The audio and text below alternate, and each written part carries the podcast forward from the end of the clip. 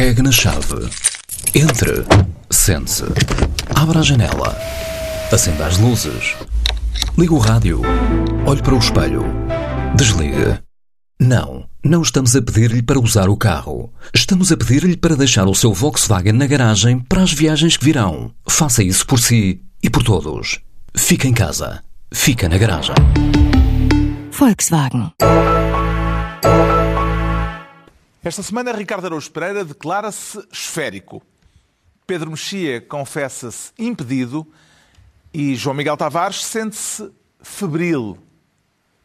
Está reunido o Governo Sombra.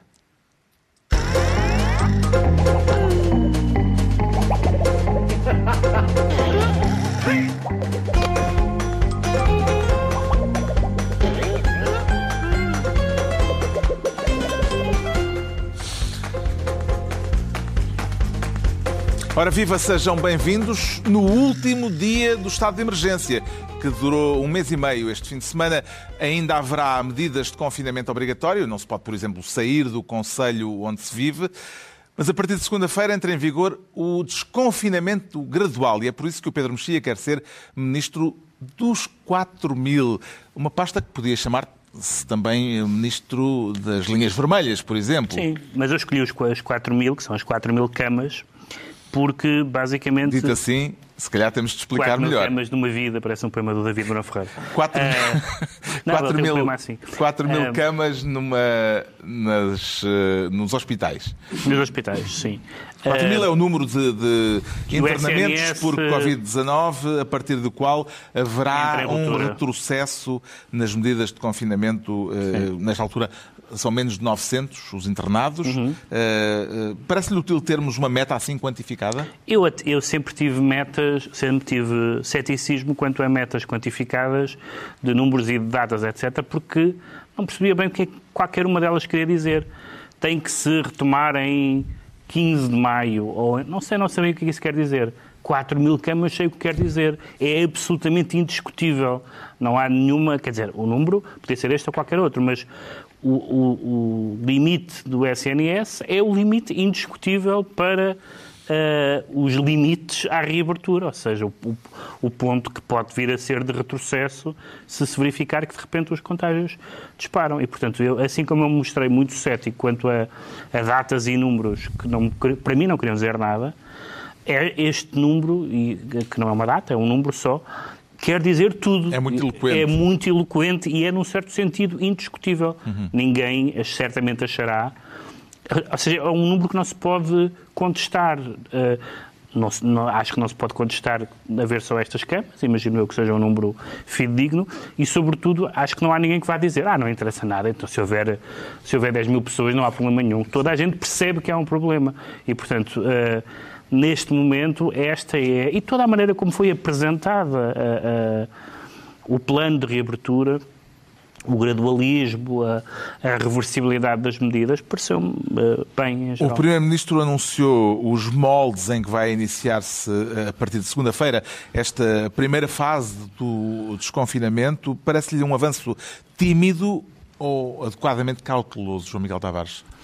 Não, eu, como sou um rapaz apressado, gostava que já tivesse acontecido há 10 dias.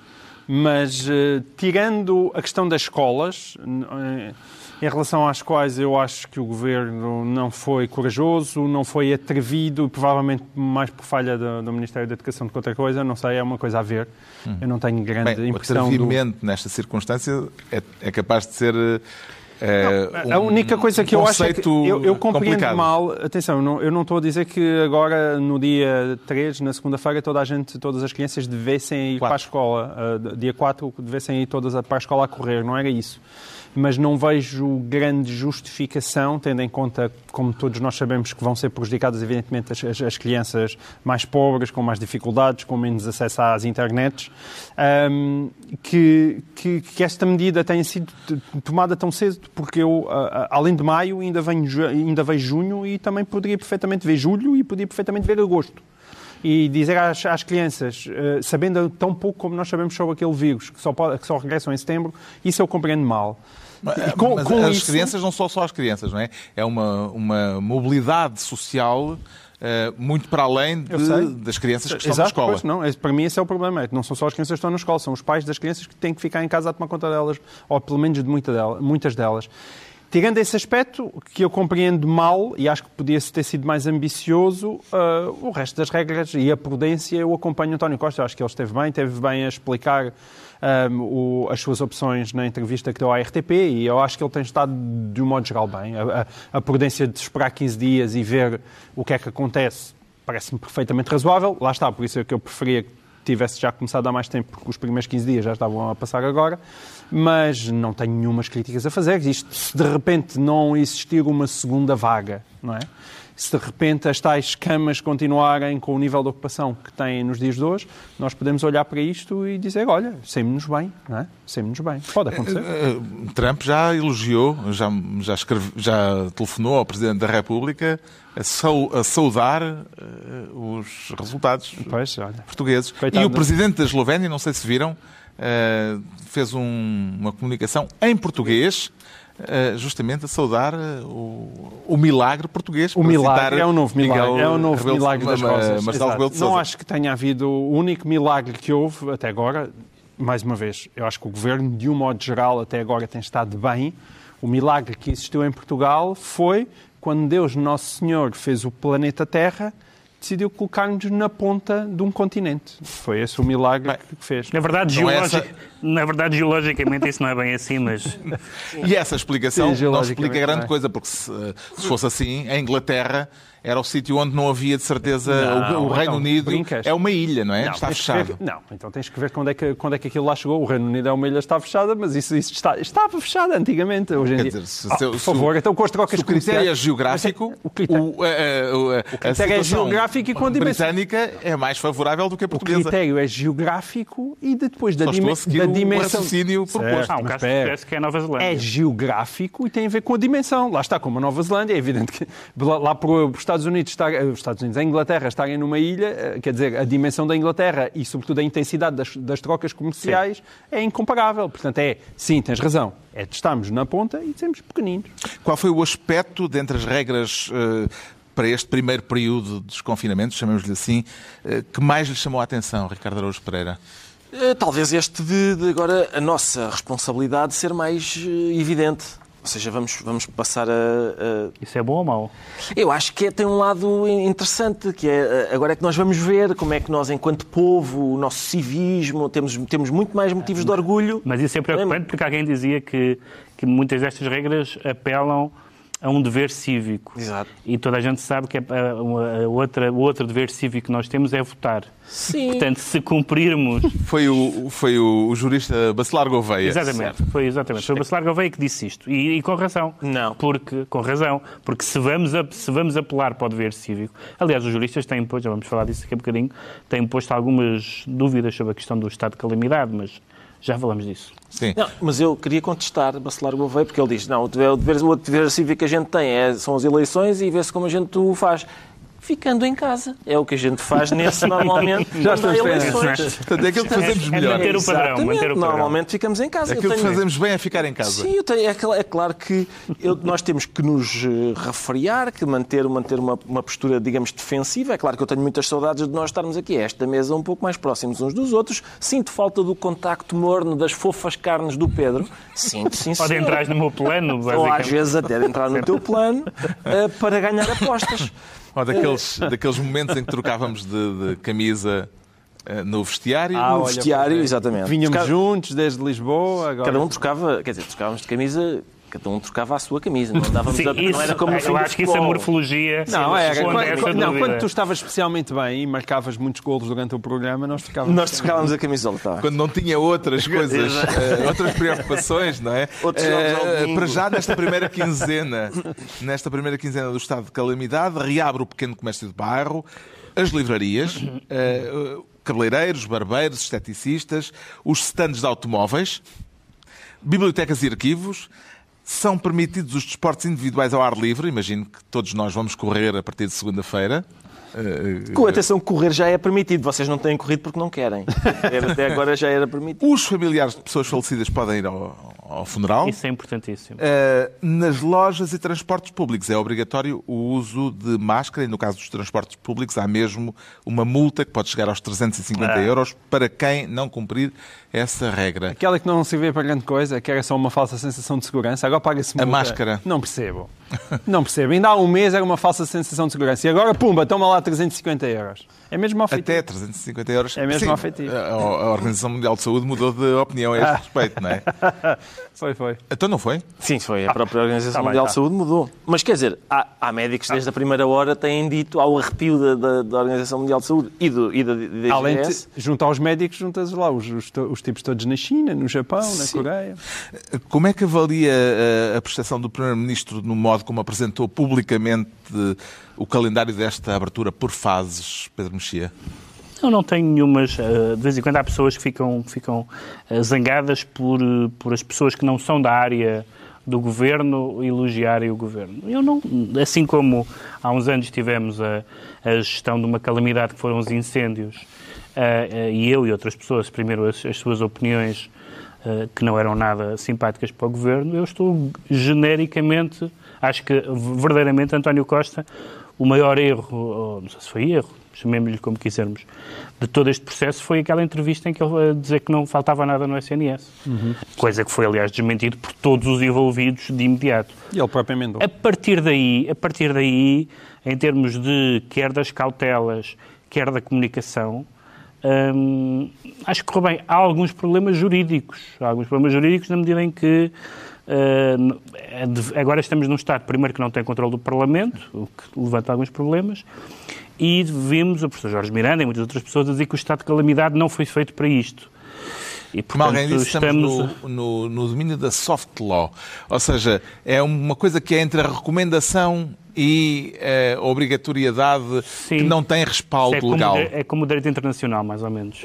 não se pode, mas faz à mesma, não é? Exato. Mas entre incêndios, inundações e vírus, vírus, não é? É só onde António Costa está melhor, é verdade.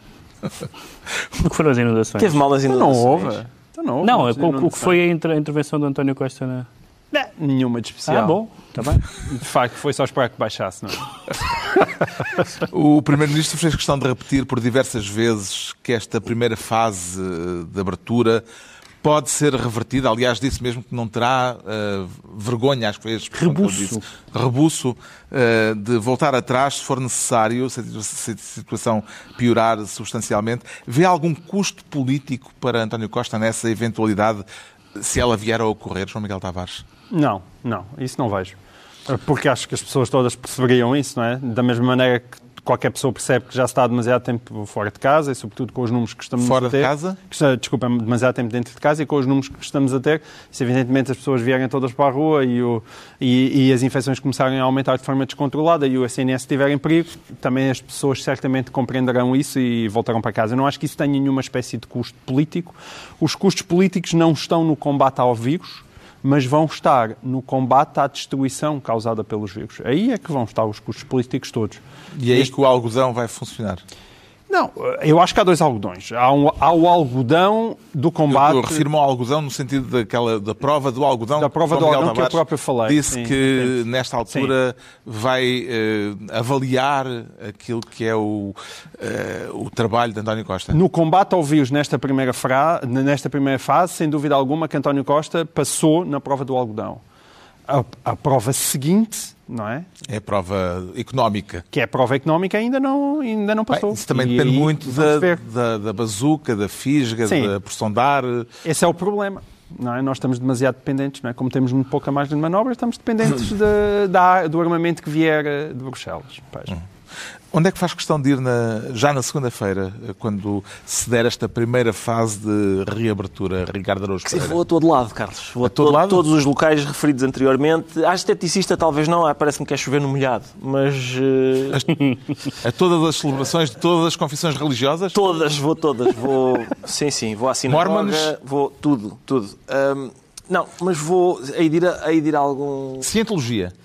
Até assim, por acaso tenho curiosidade de saber o que é que eles fazem lá. Mas existe, Olha, seja- existe não cá a sei, cientologia. não sei não quantos. sei. não Há sei um quantos. gabinete. Há um gabinete. Eu vou, mas hei de ir a qualquer lado. A, a livrarias certamente irei, só até, para, até para fazer despesa. E ainda por cima aproveitei a, a quarentena para ah, pôr alguma ordem na minha biblioteca. Ah, há uma, uma pessoa neste momento que está a rir muito desta. Vocês não, vocês não, mas. Lá em casa? Sim, há pessoa que está a rir muito. Mas a Mas atenção, por- o Pedro Mexia fez o mesmo. Fizer- Até ele tem simpaticamente tem-nos trazido Com livros um décimo de casa. Com um décimo de casa, certo. Mas ele diz que precisava de, um- de uma pandemia que durasse 5 anos. Tenho distribuído livros Mas como... do Ricardo não nos tocou nada. Do Ricardo, não. Olha, Pedro Mexia tem trazido eu- boa literatura. Pois está bem, eu, aliás, é ainda hoje me trou- trouxe aqui um livro bem interessante que estava É capaz de mostrar. Mas é por escassez de espaço, não é? É por escassez de espaço. Por escassez de espaço. Sim. É a melhor razão para esse. Mas porquê que há alguém lá a rir-se em casa? Nada, porque eu, lá está, porque havia, havia uma, uma promessa de arrumar aquilo e, e E- sou e- capaz de ter sido um pouco relapso nessa promessa. Mas sim. Pensava que tinhas a tua biblioteca toda organizada, Boa maneira parte- provavelmente Não, por ordem por ordem alfabética. Está por ordem alfabética. Há dois ou três montículos, vamos dizer assim, Que não estão nas prateleiras. Vão chegando e não são imediatamente E na segunda-feira vai fazer despesa para acrescentar uns acrescentar aos montículos montículos. Aos são- montículos já existentes. São montículos essenciais porque são obras de, de- que, que estão neste momento a ser eh, quer consultadas, quer lidas. São, são, é duas mil, mas porque, eu, porque eu tenho capacidade para. tenho muita atenção. Então, sou, sou- capaz de dar atenção a muita coisa. Multitasking, Exatamente. dizem que é uma coisa feminina e afinal E, e, e acredito que possa ser, mas eu tenho um lado feminino também extremamente forte, como Muito parece. bem. E transbordante, parece. entregamos ao Pedro Mexia a pasta de Ministro dos 4 mil, quanto ao João Miguel Tavares, quer ser desta vez Ministro da Calamidade e da Constituição. O que é que une uma coisa e outra, João Miguel Tavares? António Costa, António Costa é que uniu uma coisa à outra. Acho que Ah, temos as imagens de António Costa no início desta semana em Passo de Arcos. Não, em Passos de Ferreira. Ai, ai. Aquilo que nós sabemos é que é nosso dever ter estas normas de afastamento uns dos outros, usar as máscaras quando estamos eh, em, em proximidade, porque isso é um risco. Diga à Constituição o que diga. Haja no ar estado de emergência. o Primeiro-Ministro e uma declaração que levantou alguma celeuma, sobretudo nas redes sociais. Eh, lê as palavras de António Costa como um desrespeito ao quadro legal vigente, João Miguel Tavares, ou eh, como uma forma de dizer que não é necessário recorrer à Constituição eh, para sugerir às pessoas que mantenham as cautelas que devem ter eh, neste novo período que aí vem? Não, eu, eu trouxe para aqui este tema só por um lado porque eu sou mau, é é só uma questão malévola. Porque eu, É como- porque eh, disse eh, António Costa, eh, diga o que disser a Constituição. Sim, eu digo ao que disse é a Constituição. Claro que quando nós vemos estas imagens, a maneira como ele diz isto, parece que é assim um ampassant, não é? Mas, e é. E é. Mas, mas como, como eu, Se ele enquanto... tivesse dito isso. Ele não fala em Constituição, ele diz a Constituição. A Constituição. E- mas enquanto eu... Enquanto- é transgredir a Constituição. Outra coisa é isto que ele diz. Constituição. É Mas, outro documento. mas o outro documento, a, Constituição propriamente dita, sobretudo as pessoas que achavam que a Troika estava cá e que era imprescindível fazer aquele trabalho porque não havia alternativa, levámos durante tanto tempo com o facto de andarmos a desrespeitar a Constituição e com tanta pancada da Constituição que agora tem graça vir António Costa a falar da Constituição com esta leveza. E como eh, eu sou daqueles que têm a teoria que os socialistas lá no fundo, eu acho que um bocadinho com o leite da mãe vem também um, um- um, aquela sensação a dono de regime. Os socialistas têm sempre isso, quer queiram, quer não. Eles estão mesmo convencidos que é por causa deles e, e sobretudo por causa deles que, que Portugal é, é uma democracia e não há alternativa. E portanto eles também acham que uh, aquilo que é a sua opinião, por regra, não pode ser anticonstitucional, não é? Agora, na verdade, quando nós nos sentamos a estudar esta questão da calamidade pública e quando ouvimos os constitucionalistas, eu tendo a achar que, de facto, como tu estavas há bocadinho hum, a dizer, é assim uma soft law levada com uma leveza muito grande. Porquê? Isto, um bocadinho só de... Sou que digo, são os Um bocadinho- juristas citados pelo Expresso. Exato, mas nós lá em casa tivemos, a, nós, em minha casa, estive a, estive a analisar o caso e eu, enquanto semi-constitucionalista, não, sou, Sim, sim. não sou nada. Mas a, a discussão é interessante porque o que se passa é o seguinte: o estado de emergência está inscrito na Constituição. Está lá no artigo 19 e que diz que o exercício dos direitos, liberdades e garantias só pode ser suspenso em estado de emergência. E a calamidade aparece na Constituição só como uma justificação para o estado de emergência. Mas a calamidade pública, o estado de calamidade correspondendo a uma suspensão dos exercícios do, da liberdade, dos direitos, das liberdades e garantias, não existe. Não existe. Qual é o problema? Agora António Costa diz, estado de exceção não, agora é estado de calamidade. Além da questão linguística, que tu vais analisar a seguir, que é muito engraçado, nós passamos de emergência para calamidade e, no entanto, estamos a descer um degrau. A verdade é que o governo não tem o respaldo, e eu consigo perceber isso, para dizer certas coisas está a dizer. Ou seja, não é dizer que eu não posso mexer do não pode circular do ponto A ao ponto B, porque isso aí estamos a falar de restringir o direito à circulação. Isso consigo perceber. Mas dizer às pessoas, você não pode sair de casa. Ah, constitucionalistas dizem Mas que não, não diz isso. peço desculpa. Não diz isso. Diz que temos o dever cívico. Não, não, não. não. não o dever não, cívico. Se tem- doente, não. Diga. Se estiveres doente, não. Se estiveres, se estiveres infectado, não. Mas aí é, se houver Aí há uma obrigatoriedade. uma obrigatoriedade Outras questões. eh, que, que deve ser respaldada por uma ordem judicial. Eh, Tens outras questões, Sim. como por exemplo, eu estou aqui a citar, por exemplo, a questão, o Vital Moreira, quando, quando, quando referiu isto, que é a questão da liberdade de culto.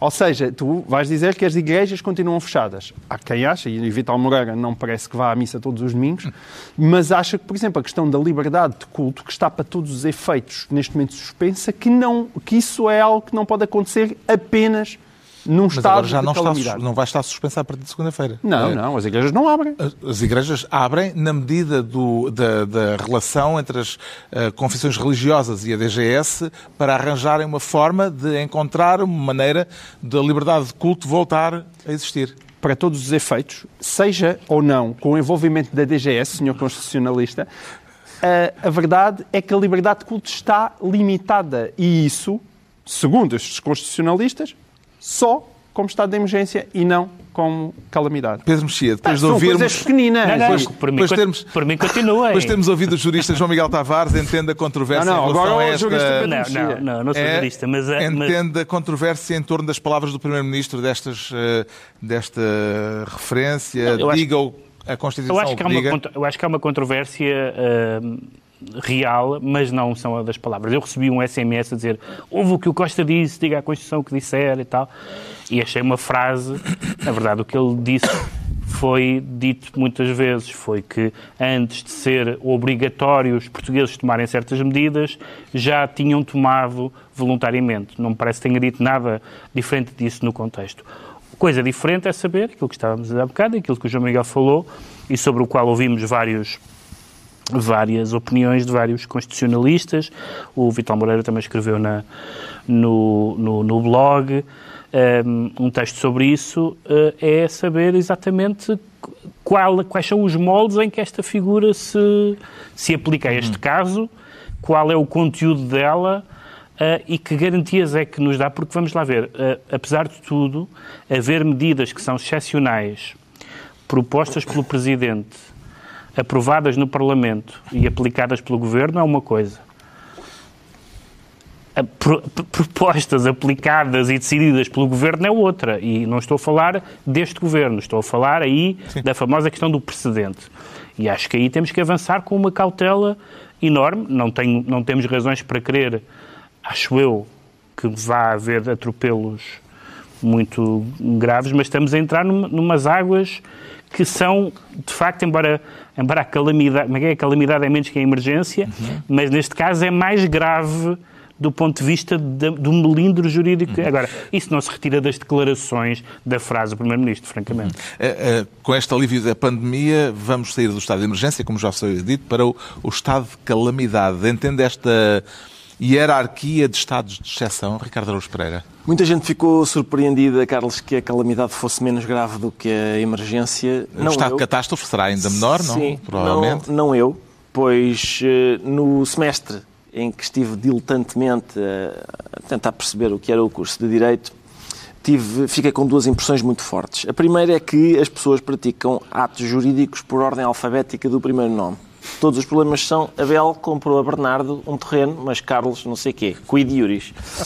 Ah, A segunda impressão é que, de facto, boa parte do direito consiste em dar às palavras significados diferentes do que elas têm no dicionário para que só as pessoas do direito possam perceber do que é que se está a falar. O que faz sentido porque se As leis gente... da- as leis Quer dizer, da. aprendeste tudo em Tudo, seis meses, tudo. Se toda a basicamente. gente- Se toda a gente folheasse o Código Penal e percebesse o que lá está, não precisava de pagar a advogados para lhe fazer esse serviço. E, Nem, portanto, nem é, é, dos muito piores, natural, nem é dos piores. é muito natural que, de facto, eh, o Estado, coisas, que- coisas como essa aconteçam. Portanto, mas espera, segundo a tua teoria, a tua teoria, que achei brilhante, Obrigado. portanto, obrigado. passamos de, de emergência com E, é isso? Passamos Para calamidade com C. para... E, portanto, desce um grau, é isso? Descemos, descemos, Portanto, deve ser isso. Se Deve chegares ser a apocalipse, Eu- é, Se calhar é, está resolvido. É estamos é, bem. é, é, está tudo ótimo. Está tudo Ok. tranquilo. A meteorologia prevê Temos que para, este, para os próximos dias, eh, dizem os meteorologistas, que nos próximos dias vai haver uma subida de temperatura, um cheirinho a verão. Eh, Como é que avalia o perigo e as tentações que vamos ter eh, com o bom tempo? Carlos, lá está, teremos de ser, teremos de ser todos muito eh, responsáveis Agora e diz-se resilientes. resilientes também, mas, mas teremos de ter, teremos de ser eh, um povo com um civismo eh, a toda a prova e vai ser, vai ser interessante acompanhar o, o civismo do povo português em, em ação, digo eu. O João Miguel Tavares fica então Ministro da Calamidade e da Constituição. E é a vez do Ricardo Araújo Pereira se tornar Ministro do Layoff. Tem alguma boa tradução a propor para esta eh, expressão inglesa que de repente entrou no nosso cotidiano? É uma espécie de um show. Se calhar, por um lado é show. Tem, tem uma componente de show. Oh, fica quieto. Hum, Exato. Fica quieto. Está lá quietinho. Vai para casa e cala-te. É O, o patrão diz ao, empregado, ao, ao Sim. trabalhador: Sim. está lá quietinho, pá. Sendo que este o layoff tem depois é todas aquelas eh, todos aqueles condicionalismos que nós sabemos de o salário reduzido a dois terços desses dois terços 70% são pagos pelo Estado 30% são pagos pelo empregador e a questão tem sido tem sido curioso porque há dois ou três casos Não, que me 30, parecem 33% não, não existem sequer. Não. Não, é- não são pagos pelo empregador. Foi, o que- Eh, Não, não, não. foi o que Ricardo Agos Ah, disse. perdão. Eu disse, sim, sim, é. Percebi mal, então. À, à partida, o salário fica reduzido a dois terços. Ok. E desses dois terços, 70% pago. Concentre-se, Carlos. Maçado. Maçado. Então, isto era só para, para enfatizar é a que- questão não, e eu- torná-la mais clara para os nossos espectadores. É que há pouco E ouvintes. fez, fez de facto uma entrevista de fundo a João Miguel Tavares. E daquelas picadinhas. E mais rasgadinha do que algumas que se vêem ao É claro, Primeiro-Ministro. sou, sempre- sou Mas- sempre o gajo que apanha pancada neste programa. Mas para cima de mim não venha com as suas eh, questões, porque eu estou muito bem preparado nesta matéria. Então, Ah, o layoff. O layoff, o que é que, o que é que se tem assistido? Algumas, alguns, ah, algumas coisas divertidas, das quais falaremos também eh, aqui um bocadinho mais à frente, mas que eu gostaria de levantar já, se calhar, se me permitissem, que são, por exemplo, empresas, grandes empresas, grandes empresas que, algumas das quais obtêm benefícios fiscais, por causa daquela coisa do, ah, pá, nós, nós criamos postos de trabalho e por isso, se calhar, temos direito a benefícios fiscais, sim senhor, e a gente diz sim senhor, e que agora recebem o layoff. Ou seja, Justamente, o PCP contesta a possibilidade, dada a grandes empresas, de recorrerem ao layoff. Eh, Compreende estes argumentos do Partido Comunista? Bom, compreendo porque, repara, o que acontece quando a gente dá benefícios fiscais às empresas é que há ali dinheiro nosso, não é?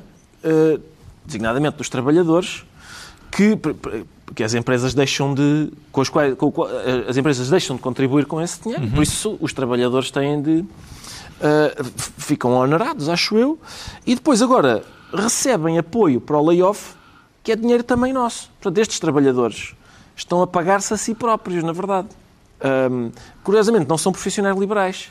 São, quando eles dizem, ah, o patrão, se calhar isso é. O problema está aí, é que eles estão. O patrão são eles mesmos, são eles que Sim, pagam mas o, si mas o. PCP deu o exemplo do grupo Pestana. É, é, Parece-me um exemplo um bocadinho estranho. Mas também deu o bom exemplo da Bosch de Braga. A Bosch de Braga recebeu benefícios fiscais por causa daquela questão de nós queremos tanto emprego aqui, isto vai ser ótimo. Faturou bastante, fez, fez realmente bastante lucro e agora beneficia do layoff, já para não falar Não, não, está bem, mas não é essa a questão. A questão é que não tu tens falar- que olhar. falar de, de grandes empresas. Tens que olhar Por para a área Diocese atividade, do é? Porto. Exatamente, a Diocese do Porto. O grupo Pestana é hoteleiro, quer dizer, deve estar a levar uma pancadona monumental. Como é que vê, por exemplo, a Diocese- o facto da Diocese do Porto ter decidido ir para layoff? Eu acho que empresas como a Diocese do Porto eh, ta- também me fazem... Qual é o ramo de negócio? O ramo de negócio, isso é que é curioso. O que dizia, eu li a notícia que dizia assim: a Diocese do Porto revelou hoje que, devido à quebra de receitas motivada pela suspensão de atividades de culto em virtude da Covid-19, colocou uma parte dos seus colaboradores em layoff, situação que inclui elementos do clero. Ora, eu tinha a sensação que estas receitas motivadas, estas receitas das atividades de culto eram isentas de impostos. A Igreja paga alguns impostos, muito poucos, mas, eh, mas Sim, é, mas não há. não há, exatamente. Mas, eu, mas quer dizer, o, o que, eu- o que me encanta. Mas Pois, eu também não sabia que- eu também não sabia que o- da- da- da- das dádivas dos, dos Qual é o ramo de negócio Não desta sei, eu, empresa? eu também não Mas sabia me que a Concordata é- tinha que layoff, mas o que me é encanta. Exatamente, o que me encanta é uma empresa, pelos vistos, que não contribui, mas que usufrui. E eu. eh, Olha, sabes lá tu se não contribui. Se calhar tantas há gente a rezar por ti, que é o que te vai fazer a diferença entre ires para o inferno ou não. O Ministro da Economia Não já sabes. admitiu que o Estado eh, falhou e que não pagou a tempo que tinha a pagar. Eh, adiante para a próxima semana os pagamentos do layoff a cerca de 32 mil empresas. Dadas as circunstâncias excepcionais que vivemos, isto parece-lhe compreensível ou merece censura política, João Miguel Tavares? Eu acho que as duas coisas, acho que por um lado é evidente que é uma falha, ou seja, o Estado não está à altura, falhou aí, e acho que ficou muito bem eh, a Cisa Vieira, que claramente tem assumido o seu papel de número dois e que É está... curioso ter sido Cisa Vieira Que não é- eh, que não é o Ministro tutela da a Segurança exatamente. Social. Sim, também como não, tu, Eh, como quem não tutela a tutela a Social? TAP e como não tutela outras coisas, e a gente tem a sensação que ele, na verdade, está em todo lado, não é? Portanto, Mário Centeno, entretanto, bye-bye, desapareceu, não, ainda não se percebeu se está a fazer as malas para ir para o Banco de Portugal ou se, ou, ou se está no terreno do passo a tratar de coisas mais importantes, Ah, mas, acima de tudo, Cisa Vieira tem-se Sim, é claramente o- claríssimo neste momento o vice-primeiro-ministro. E bem, e bem, porque ele é um- uma pessoa parece sólida e calma e, e aqui deu mostras de humildade que acho que só lhe fica bem. O Primeiro-Ministro, na, na entrevista à, à RTP que já falámos, ele, diz- ele dizia um número que era que habitualmente tinha-se uma média de 50, cerca de 50 pedidos Agora mensais de 90 e tal layoff e mil. agora eram 90 e tal mil. Ah, é daquelas coisas que a gente ouve aquilo e pensa, por um lado, é pena não terem conseguido dar respostas, mas de repente, se são 50, passam 90 mil, consegue-se compreender que os serviços. ah, não- o problema disto é, não só é a dificuldade dos serviços darem resposta, como há aqui ah, um- um- uma espécie de- de- de não saída do processo, que é.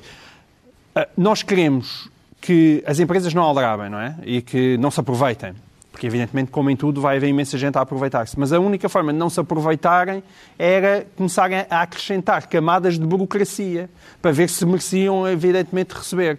E quando se acrescentam camadas de burocracia, o processo é cada vez mais lento.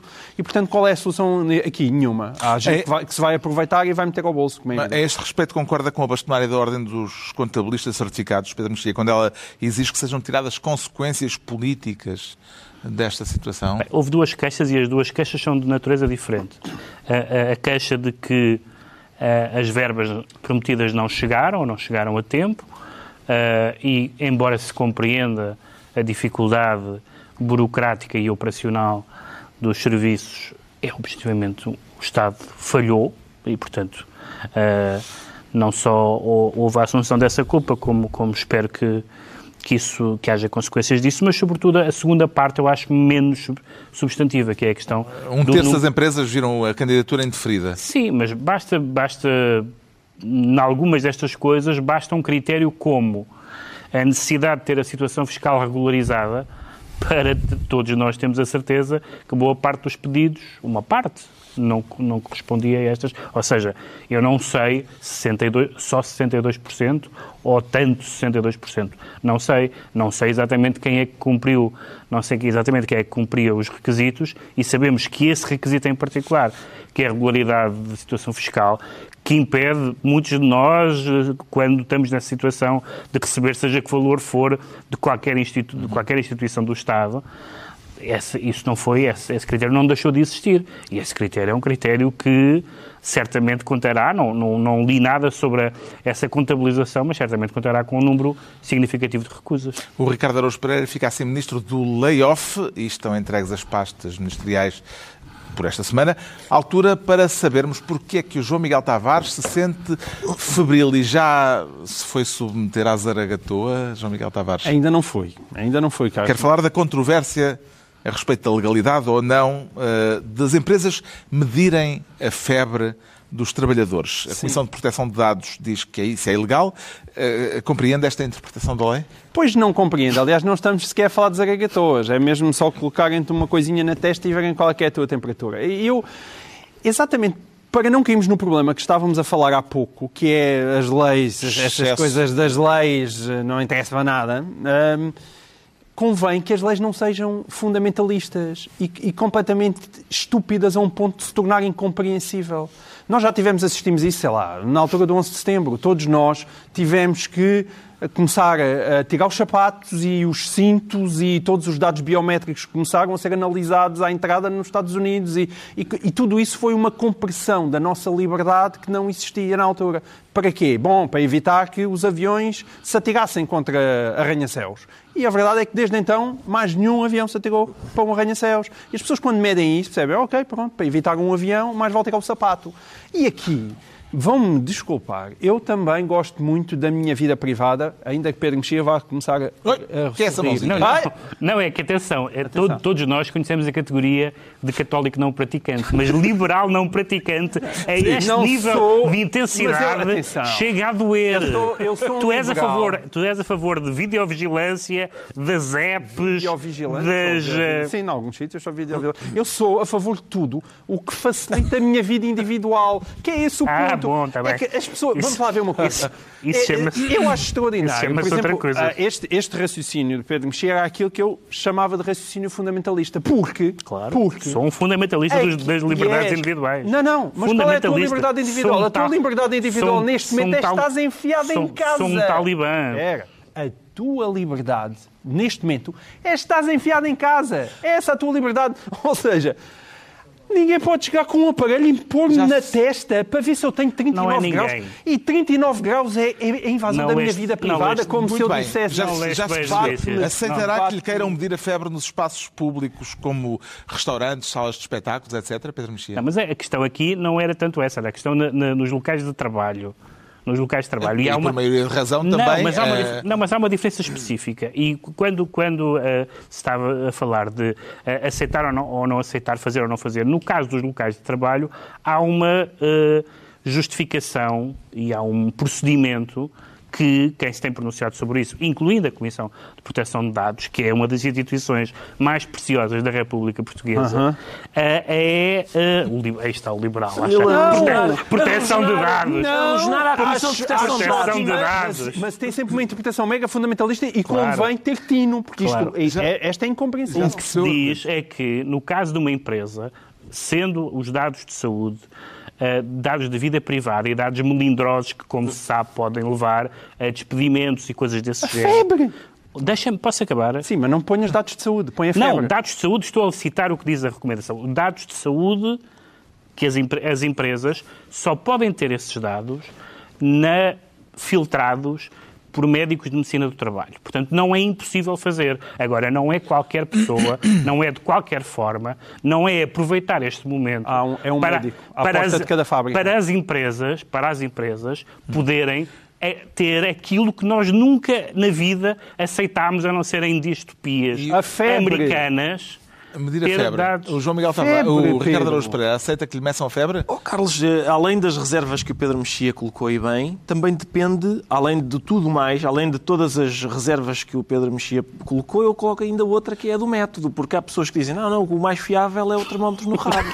Ora, eu querer ir jantar, ou... e eles mais não se... mais vai ficar em casa. E não se satisfazerem aí. com aquela pistolinha que, aí que mede na testa. Okay, com, tudo bem. Se for preciso enfiar no rabo, eu consigo compreender se for preciso meter no rabo, eu consigo mas compreender perfeitamente as preocupações Pedro Chico. É isso. Brilhante intervenção. Conseguiste pôr-nos de acordo. certeza. Slippery slope. Chama-se slippery slope.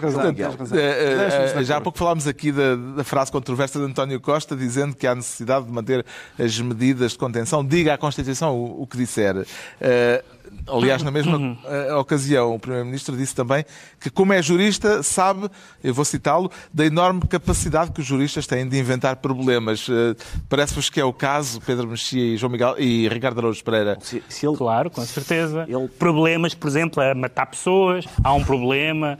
Problemas em cometer fraudes, os juristas inventam um problema. É para isso que serve o direito, que é para, imp- para criar problemas às pessoas que fazem coisas que infringem direitos. Mas neste caso é liberdade. Contrário. Ele dizia isto no sentido Não, contrário. Eu sei, eu sei, mas é muito aborrecido Neste- quando. São os, os juristas a criar problemas Que não existem.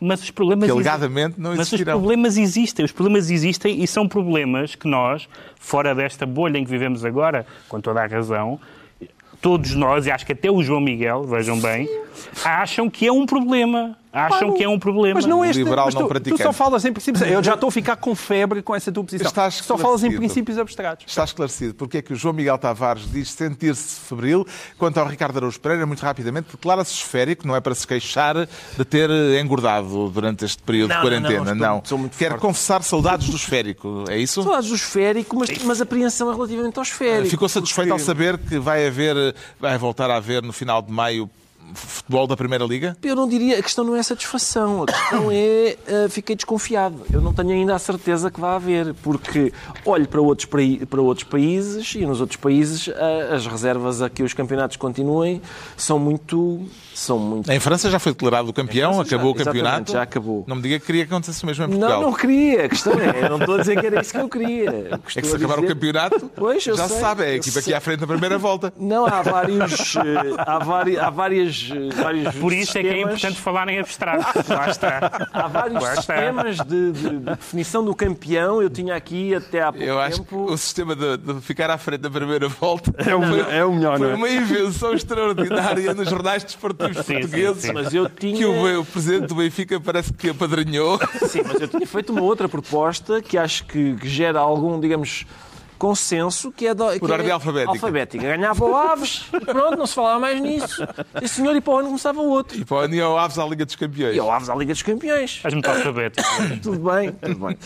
Ah, mas estou, realmente tenho algum. Sobretudo porque a, justificação para o, para o campeonato recomeçar ou para, para Uhum. poder ser completado tem sido, digamos, político-sentimental. Que é, não, porque nós gostamos todos muito e temos muitas saudades e tal.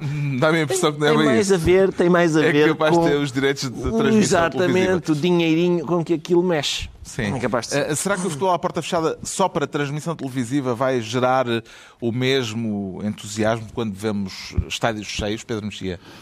Se medirmos a febre, eh, acho que vai estar toda a gente. Pelo menos em- os programas de segunda-feira nas televisões vão voltar a ter matéria Ah, que para discutir fora de jogo. Era- Os de domingo e os de segunda E e, os de terça. Exato. Era disso que a minha vida se ressentia. Mas havendo cafés abertos, parece que vai começar a haver, não é? Eh, em que medida é que haverá o risco de não haver ajuntamento. mini estádios? Cada pessoa vai insultar pessoas na televisão no seu cantinho. Uma-. Cada uma na sua mesa e não 10 por mesa. E com. Varandas. Nas suas varandas, Com, com máscara, se calhar, é mais difícil de expelir eh, a bilis. a bilis clubística, exatamente. A, a Altice anunciou esta semana que deixou de pagar aos clubes de futebol até voltar a haver eh, jogos. Eh, Em que medida é que isso poderá ter sido determinante para esta decisão do governo João Miguel Tavares?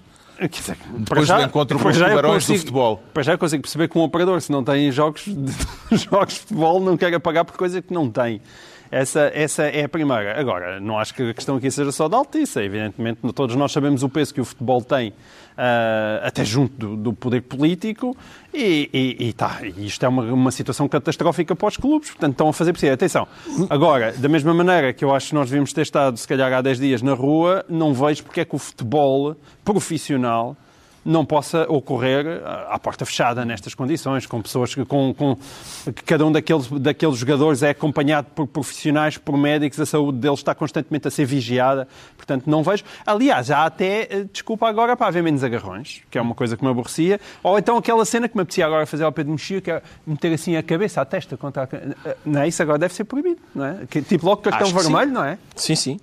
Tu agora não podes pôr testa com testa nos jogos de futebol. Se calhar Estás a contaminar. vai ser Não complicado. podes chegar à frente. Sim. Já sabemos porque é que o Ricardo Araújo Pereira se anuncia esférico. Agora, eh, muito rapidamente vamos tentar perceber porque é que o Pedro Mexia se declara impedido. O impedimento tem... eh, é só uma, uma vaga possibilidade ou é já para levar a sério? Não, já há o, há o impedimento impeachment, que pode ser o, a, o- a fase final disto, mas na, na sequência da admissão do Sérgio Moro como Ministro da Justiça, eh, precipitaram-se vários acontecimentos no Brasil.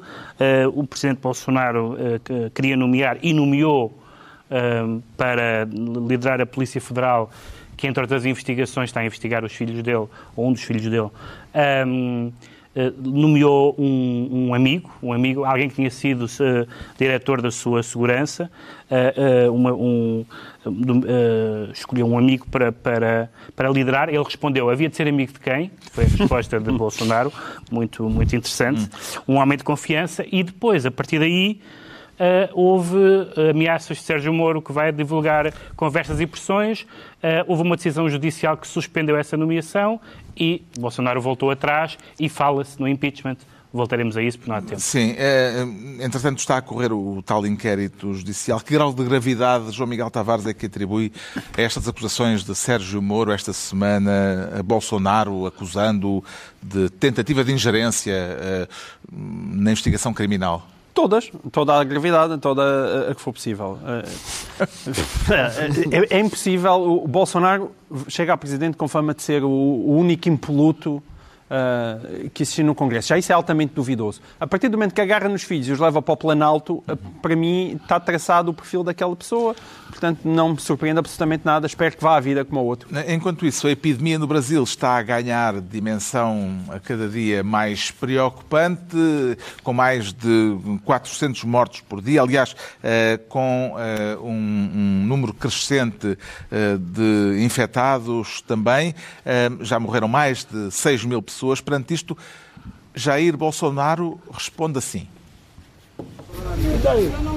Lamento, quer que faça o quê? Eu sou Messias, mas não faço milagre. Jair Messias Bolsonaro não faz milagres, mas pelos vistos faz piadas eh, a respeito do número de vítimas de Covid. Como é que avalia o sentido de humor eh, deste artista, Excelente. Ricardo Araújo Excelente. Pereira? Carlos, aliás, foi uma semana em cheio para Bolsonaro. Esta, esta é a pergunta da jornalista era, já, já temos um número de mortos maior do que na China. E ele disse, e daí? Na, na senda de vários outros eh, grandes estadistas. Por, por exemplo, o Sr. Winston, a Alemanha invadiu a Polónia. So what? Há, há toda uma série de estadistas que responderam com e daí a questões importantes e, e- e Bolsonaro é apenas mais um. Só que esta é também a semana em que, lá está, o Moro se demitiu. O Moro era, que era um herói, havia, havia por toda a internet o Moro vestido com, com o, com o fato do super-homem, com o S aqui, percebemos agora que devia ter. É que já dizer, vimos isso. Devia dizer Danone, porque ele na verdade era uma espécie de um iogurte que, cujo prazo passou na semana passada. Ele passou de. Vamos lá ver se ele não está já a preparar o pós-Bolsonaro, não é? Mas para os bolsonaristas, alguns pelo menos, passou de herói a vilão no espaço de Agora, horas. muito rapidamente, os livros da semana que ainda estamos a apresentar porque ainda estamos em confinamento. Eu trago eh, um livro de história, divulgação histórica, extensão e queda, uma história do mundo em Dez Impérios, de Paul Strathern. Não é um historiador, é um matemático com curiosidade pela história que nos mostra o quão tudo é efêmero. E acho que basta isto, porque é um, livro de leitura bastante atraente e eh, interessante que nos mostra, de facto, como isto está tudo preso por arames, não é? Ah. Os, os impérios já se foram. Eh, o, João, o Pedro Mexia traz... eh, Trago um livro do Alain Badiou, chamado São Paulo, a Fundação do Universalismo.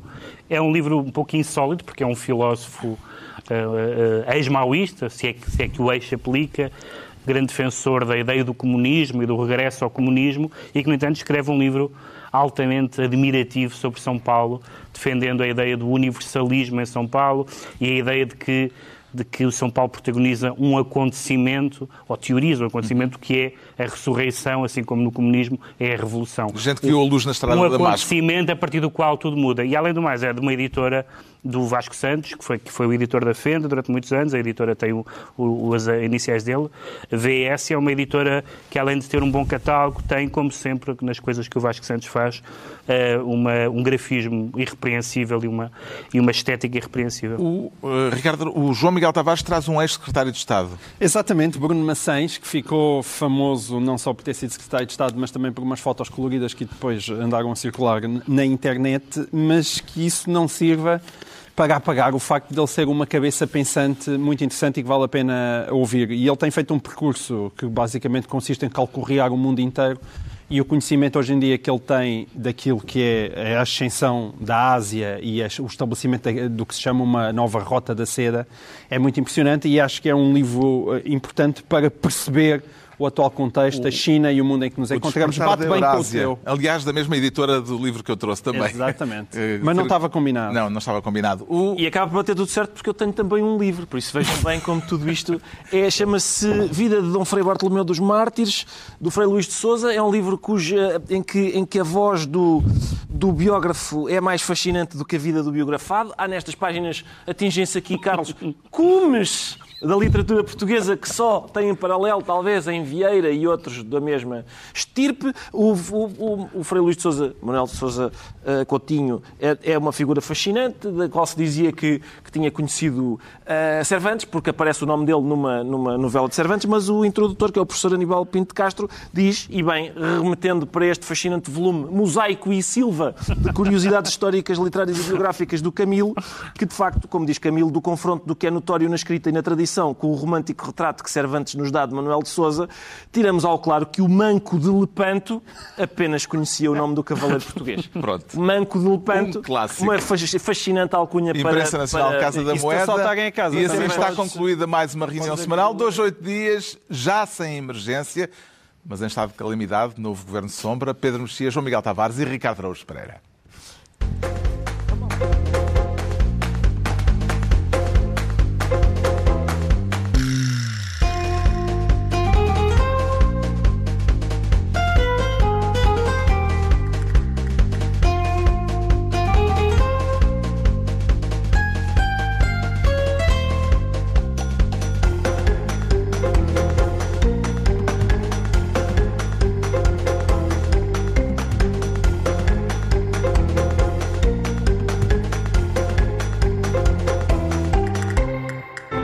Obrigado. Obrigado aos que não podem parar, aos que, por mais difícil que seja o desafio, continuam, aos que, por mais complicada que seja a viagem, a levam até ao fim, aos que fazem com que tudo esteja no seu devido lugar, aos que continuam a garantir que nada para. Obrigado a todos os profissionais que continuam nas ruas. Vocês são o motor do país. Volkswagen.